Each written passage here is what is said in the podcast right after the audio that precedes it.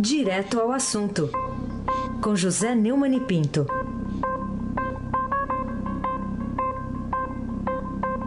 Neumani, bom dia. Bom dia, Raíssa Abac. Craque. Hoje é dia de futebol, hoje é quarta-feira, hein? É. Bom dia, Carolina Ercolim, tintim por tintim. Bom dia. Bom dia, Almirante Nelson. É o pedalinho. Bom dia, Maci Biasi. Bom dia, Diego Henrique de Carvalho. Bom dia, Clã Bonfim. Léo Alice Isadora.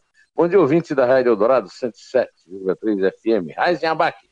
O craque. Já que tem futebol, vamos falar de uma disputa. Na sua opinião, quem que ficou devendo nessa disputa é, sobre os aportes financeiros para o Museu Nacional lá da Quinta da Boa Vista? O governo federal, representado pelo ministro Eliseu Padilha, que é o chefe da Casa Civil, ou a UFRJ, na pessoa do reitor Roberto Lery? é, esgrimindo aí os livros de contabilidade diante do público lá pela televisão, sem o menor pudor. Ah, sim, eu ainda estou profundamente concernado. Eu, eu, é como se eu tivesse perdido um ente muito querido. Aliás, o Museu Nacional daqui da Boa Vista é um ente muito querido que faz parte da minha vida desde a minha adolescência, quando eu morei no Rio de Janeiro, em 1969. Portanto, eu fico é, enjoado, assim é como se eu tivesse num velório e alguém viesse me propor a compra de algum bem da pessoa querida que morreu. Você é, liga a televisão e encontra é, um conflito de contabilidades em que o governo federal, na voz muito pouco autorizada para falar de qualquer coisa, do ministro-chefe da Casa Civil, Liseu Padilha, é, contando quanto foi a dotação orçamentária, a Universidade Federal do Rio de Janeiro, que é a dona do museu, que subiu tanto, que... e do outro lado, você ouve é, o Roberto, lá, o reitor da, da, da, Universidade Federal do Rio de Janeiro, é, também, eles deviam estar tá pedindo desculpas, desculpas, deviam estar tá, é, rasgando as vestes e pondo cinza na cabeça, como se diz na Bíblia, em vez de estar tá ficando discutido em torno de números, é uma coisa realmente chocante, é simplesmente deplorável, até porque não é essa, não é quem é mais culpado ou quem é, são todos eles culpados. Eles tinham que estar pedindo desculpa, tinham que estar demitindo e sendo e pedindo demissão. Esse reitor da UFRJ tem que ter pedido demissão. É, o ministro da Cultura, o Saleitão, devia ter pedido demissão. E todos deviam estar se é, em vez de estar rondando o museu como abutres, deviam estar se penitenciando pelo absurdo de que participaram, que foi a responsabilidade do descaso que, eles que, ele, que causou o, o, incêndio do museu no domingo. Carolina Colim, tintim por tintim. Neumani, que ações práticas você espera do governo para cumprir a promessa do presidente do BNDES, Diogo de Oliveira, e também a promessa feita pelo ministro da Cultura, Sérgio Saleitão? Porque é, para que vai servir mais esforços, né? Essas promessas de rapidez até antes de apagarem o fogo, né? É, o fogo ainda está aparecendo lá algumas, é, algumas labaredas lá pelo meio, na, lá na, na, na, busca, né, na devassa lá dentro. E aí já vem na entrevista coletiva o chefe da Casa Civil, o ministro da Educação, o ministro da Cultura e o presidente do BNDES.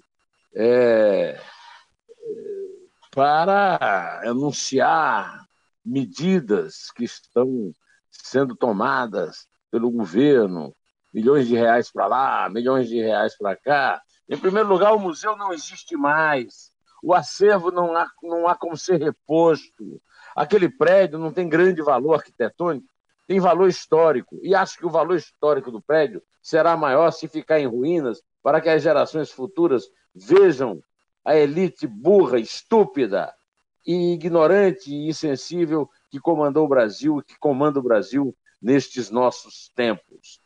Então, o que, o que eu acho que pode ser feito é isso. Agora, as pessoas estão agarradas a seus empregos públicos.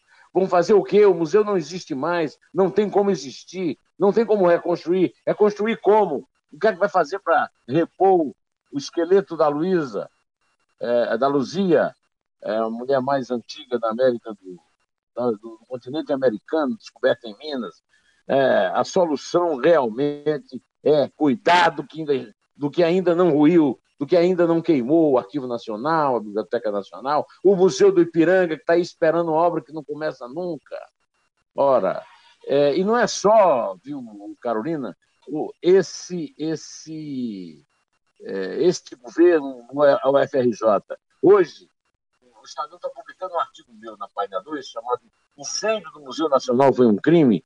E eu gostaria de ler para vocês um parágrafo em que eu me refiro aos candidatos a presidente que calaram sobre cultura e sobre os museus até que apareceu incêndio e estão usando isso como abutres rondando o museu. Eu escrevi o seguinte: a Universidade de São Paulo, a USP, e o ex-governador do estado, Geraldo Alckmin, devem explicações sobre o cupim que ameaça a integridade das paredes do Museu do Ipiranga, fechado à visitação desde 2015 e com obras a serem iniciadas no ano que vem, ou quando enfim não chegarem as calendas gregas.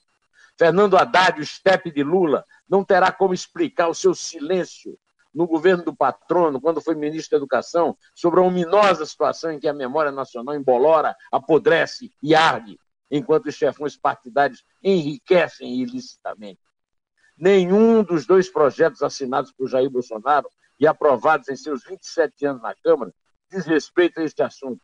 A militância ecológica de Marina Silva não inclui uma denúncia, uma denúncia de penúria dos museus, tema também excluído da enxúndia demagógica de Ciro Gomes, que, aliás, esse passagem agora assumiu que é mortadela. Né?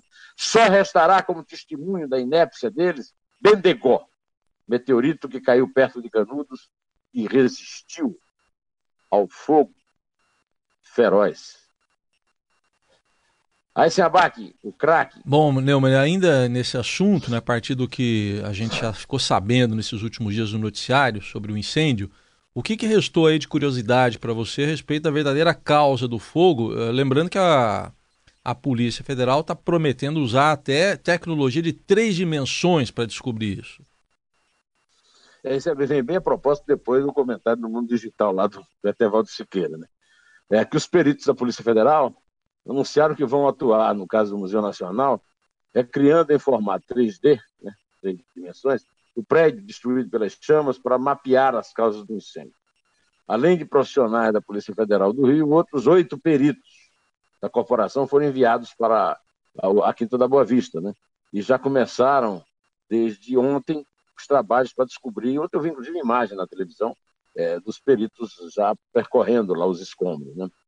É, para entender né, como é que o incêndio começou, a polícia designou peritos de várias especialidades é, um especialista em incêndios originários de instalações elétricas, três especialistas é, é, em incêndios de grandes proporções, dois peritos treinados para reconstituição em três dimensões e outros dois profissionais especializados em perícia em local de crime, treinados para encontrar vestígios.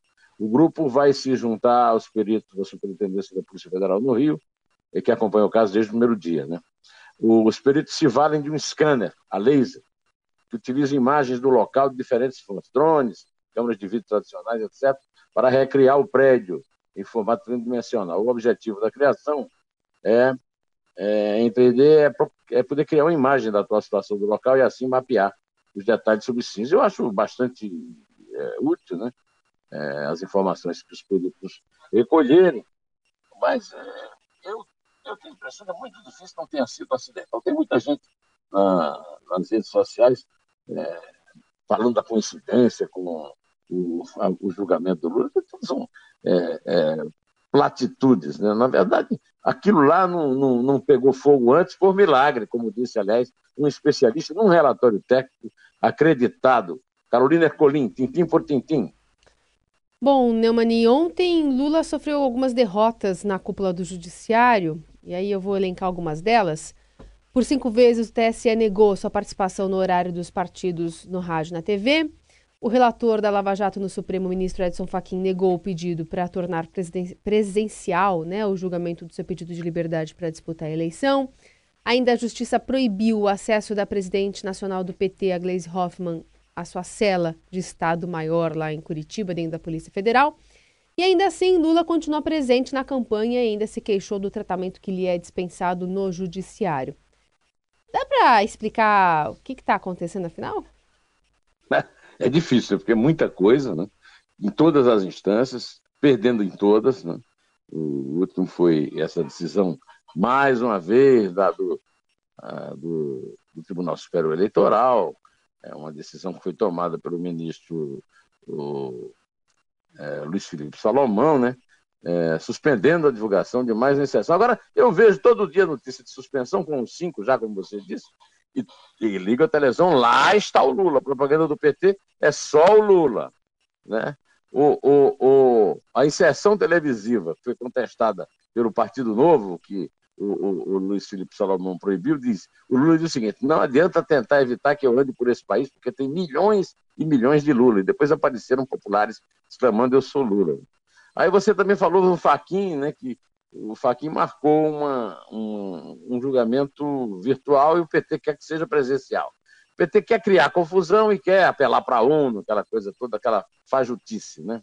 E, bom, o, o manteve o recurso sendo julgado por é, decisão é, no computador é, e, e, e, também a juíza, a senhora Xaralá, Carolina Lemos, proibiu a senadora Gleisi Hoffmann e o tesoureiro do partido, Emílio de Souza, de irem lá entrar no, na condição falsa, é, fingida de advogados. Né?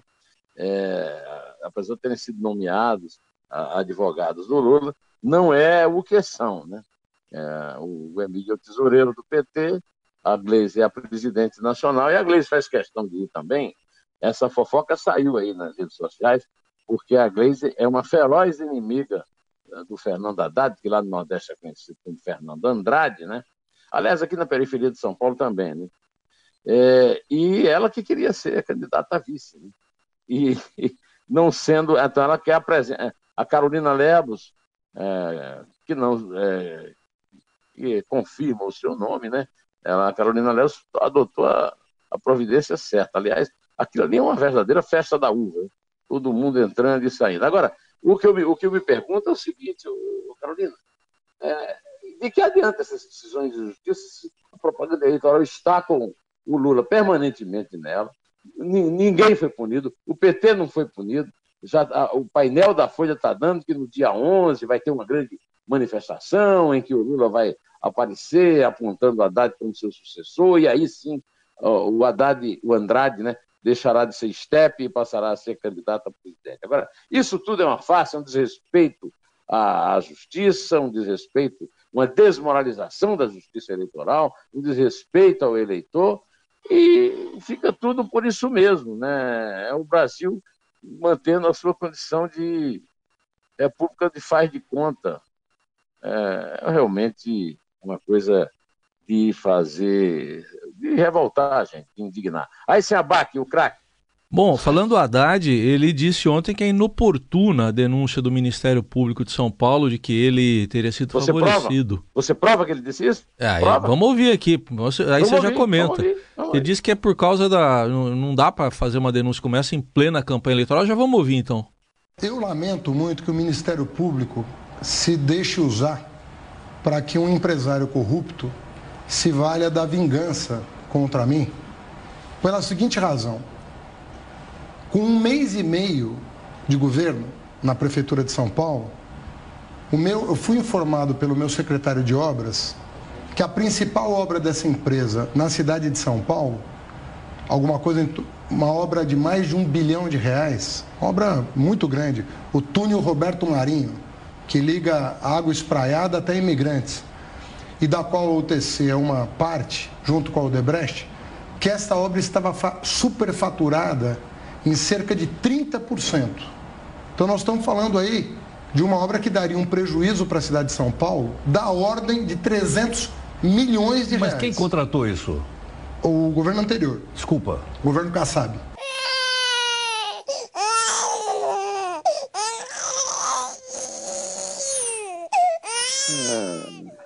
Chora Haddad, chora Kassab. Mas a verdade, o Heisen, é simplesmente a seguinte: o Ministério, é, a acusação que ele fez aí é grave. O Ministério Público está se deixando é, instrumentalizar por bandidos delatores. A história é a seguinte: todo delator é, por, por definição, um bandido. Não adianta fazer essa, usar esse pleonasmo. Né? Agora, as, as investigações não podem parar porque o camarada vai ser candidato a presidente da República. Ao contrário, aí é que vai ter que investigar mesmo. Como é que você vai votar numa pessoa que aí vai esconder até a eleição e depois da eleição aí não, não faz mais a investigação porque o, o, o ilustre já foi eleito ou já foi derrotado? Não, não, seu Andrade. A questão é a seguinte: tem que ser investigado mesmo. Quem é homem público tem que ter uma vida devassada. Chorão, bebê chorão. Bom, Carolina Ercolim, Tintim por Tintim. Só deixa eu fazer um registro, Neumann, para dar o crédito aqui, que essa entrevista aí foi para o Heroto Barbeiro lá na TV Record News. Ah, sim, claro.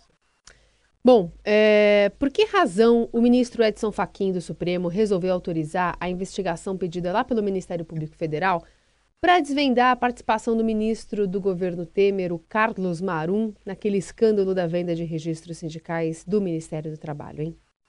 A razão deve ter sido apoiada na, nas investigações da, da Operação Registro Espúrio. E ali é, é, é, a tal coisa, né? É aquela história do bêbado na Sexta-feira Santa. Alguma ele fez. É, o Marum, você olha na cara dele e, e, e percebe, né? Um, até uma certa vontade de apoiar o Lombroso, uma figura lombrosiana, aquele fisiologista italiano que apontava as formações faciais é, dos marginais como é, explicações para a prática dos crimes. Né? O Marum também, como o Haddad, vai ser investigado. Essa história de só depende da delação premiada, no caso do Marum também é uma delação premiada, isso não cola, porque a Polícia Federal e o Ministério Público Federal têm que investigar, têm a obrigação de investigar e de acusar. Eles não podem é, denunciar uma pessoa sem provas. Vão procurar as provas e o caminho das, da roça, das provas, é exatamente a delação premiada a Eisenabach, o crack.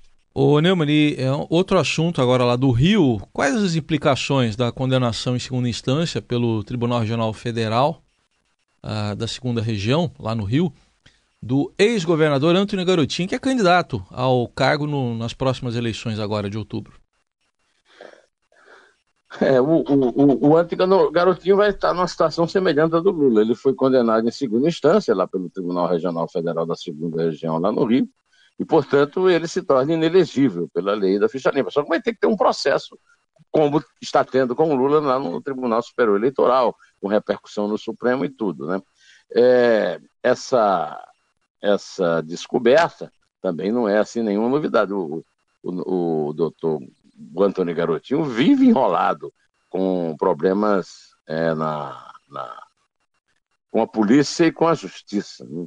Ele já havia sido condenado em primeira instância a dois anos e seis meses de prisão, em regime aberto, formação de quadrilha, e acusado de corrupção envolvendo delegados em esquemas de jogos de azar. Bom, vamos esperar para ver o que é que vai acontecer. Agora, isso aí é a crônica do crime anunciado, né? Carolina Ercolim, tintim por tintim. Neumani, o presidente dos Estados Unidos, Donald Trump, negou que tenha chamado o procurador-geral, Jeff Sessions, de mentalmente retardado e um sulista idiota. O republicano é, reagiu assim no Twitter, né, a uma das várias alegações, aliás, polêmicas feitas pelo jornalista investigativo Bob Woodward no seu novo livro, né, chama Fear Trump in the White House, ou Medo Trump na Casa Branca. Queria saber o que mais está repercutindo a partir do lançamento desse livro, né, de um jornalista que é famoso mundialmente, até por ter coberto o caso Watergate para o jornal Washington Post. É, o Woodward, ele, ele cobriu o Washington Post junto com o Carl Bernstein, uh, no Washington Post. Eu até recomendo muito, eu não sei se já saiu de cartaz, acho, mas o filme The Post é muito bom a respeito é, da questão dos Pentagon Papers. Né? É, bom, é, ele está publicando um livro aí que parece que vai que vai dar muito o que falar, né? E, e, e, nesse livro ele faz revelações do tempo do tipo assim, depois da reunião do Trump com a equipe de segurança nacional sobre a, a, a presença militar americana na Península da Coreia, o secretário de Defesa Jim Mattis disse exasperado ao grupo mais próximo que o presidente se comportou como um aluno de quinto ou sexto ano. Em resumo, né, o, o, o que o, o Woodward disse, escreveu, né, nesse seu livro que está sendo lançado, e que o, ao qual Washington Post teve acesso, né, é que o, o Donald Trump é um idiota, né? É, sem medo até de ser processado, eu diria que não está muito longe da verdade. Né? Mas isso é um assunto lá para os americanos. Nós temos que lhes dar, é com os nossos aqui. Né? E, pelo visto, aí no caso do incêndio, eles são muito piores. Né? É isso aí, Carolina. Vamos, vamos contar? Vamos lá. É três? É dois. É um. Em pé.